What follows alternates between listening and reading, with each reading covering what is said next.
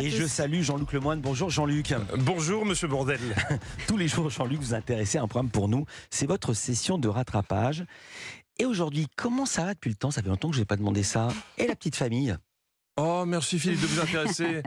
Bah écoutez la famille ça va. Ah, je, crois, je crois que mes enfants habitent toujours chez moi. Comme je travaille beaucoup, on se voit que de temps en temps. Souvent c'est quand ils ont faim. hein. Ils sortent de leur tanière. Sinon quoi d'autre? Euh, Bah si, ma cousine a eu une gastro, mais elle a survécu. Voilà voilà.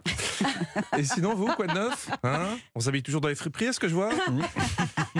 Oh vous avez raison. Ça, ça fait du bien de se parler un peu, Philippe. hein. Ce qu'on Oui. appelle les small talks. Oui. Bon, vous avez compris, aujourd'hui, je me suis intéressé à toutes ces petites histoires, ces petites conversations dont on n'a rien à foutre. voilà. Parce Il y en a. Et dans les jeux télévisés, c'est un passage obligé.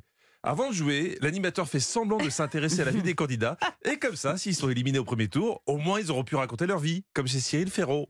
Il paraît que vous aimez l'écologie et le jardinage. Alors racontez-moi ce que vous avez dans votre jardin. Alors dans mon jardin, j'ai rien du tout. Ah, ok, super. Les fiches, c'est pas toujours très précis. Mais parfois, t'as des jolies anecdotes. Et alors, vous avez un truc pour vous détendre. Un truc incroyable. Qu'est-ce que vous faites pour vous détendre? Ben, j'aime bien cirer les chaussures.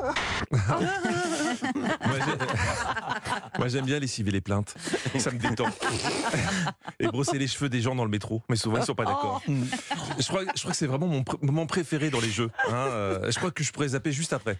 Étudiant en droit, c'est ça C'est ça, tout à fait. ouais. Pour faire quoi plus tard J'aimerais bien devenir euh, juge ou sinon m'orienter dans la politique, pourquoi pas. Et sachez que notre futur président de la République, il a une passion pour les... Cornichon. Les cornichons Il adore les... Eh, cornichons pour tout le monde Un homme politique fan de cornichons, je pense qu'on tient le nouveau François Hollande. Moi, parfois, dans ces petites conversations, j'ai j'ai l'impression que les candidats se livrent trop. Parce que comme t'as peu de temps, t'es obligé de balancer l'info essentielle, celle qui te définit le mieux, celle qui te met le plus en valeur. Il paraît, Agathe, que quand vous étiez enfant, euh, vos parents trouviez que vous aviez un petit peu une tête de tortue. Voilà.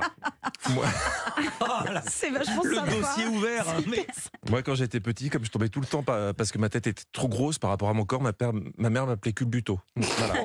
Mais les candidats qui se présentent à des jeux télé, c'est pas que des confessions gênantes, c'est aussi des belles histoires comme celle de Grégory. Qu'est-ce qui vous est arrivé un Eh jour? ben, en 2005, donc euh, j'étais avec un collègue et donc euh, je me suis retrouvé dans un tunnel tout noir. Alors attention, attention, c'est- très important d'écouter les phrases en entier parce que j'étais avec un collègue, je me suis retrouvé dans un tunnel tout noir. Je vous vois venir, hein. ça peut prêter à confusion. Mais non, on était sur une anecdote de cyclisme. On reprend, bande de cochons. Alors je sors du tunnel noir et je vois passer plein de voitures euh, à vive allure et euh, qui vont vite et je me dis mais qu'est-ce qui se passe? Je suis où? Donc je m'arrête et je me suis aperçu que j'étais sur une autoroute. Quand tu participes à un jeu télé et que tu apprends que ton adversaire, c'est un mec qui finit à vélo sur l'autoroute, tu prends vite confiance. hein. tu te dis que t'es pas en compétition avec le couteau le plus aiguisé du tiroir. C'est comme avec Jean-Pierre qui participait à tout le monde de prendre sa place sur France 2. J'étais avec un de mes amis à un concert de François Valéry. Et puis à ce moment-là, je ressens une sorte de piqûre au pied droit. Aïe. Et puis en fait, elle se retourne. Et entre ma douleur et la surprise de voir que c'était Mireille Mathieu, ben, c'est moi qui me suis excusé. Bon, déjà, le mec est fan de François Valéry. Ouais, c'est- Mais en plus, il annonce qu'il s'est fait éclater par Mireille Mathieu, la Kaira de la chanson française.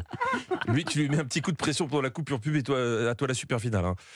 J'adore les candidats, mais celle que j'ai le plus envie d'affronter dans un jeu télé, c'est Sophie Davant. Ah, surtout si c'est un jeu qui repose sur la logique.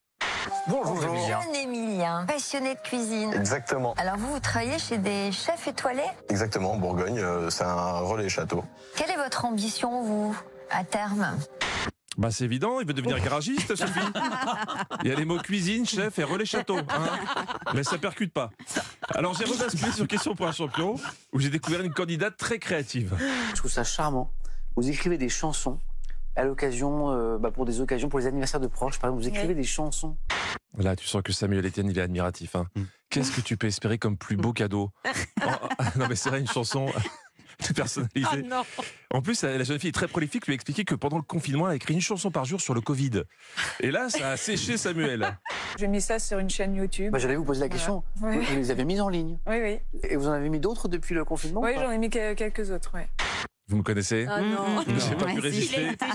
Samuel avait l'air tellement sous le charme. Il lui a même demandé si elle comptait sortir un disque.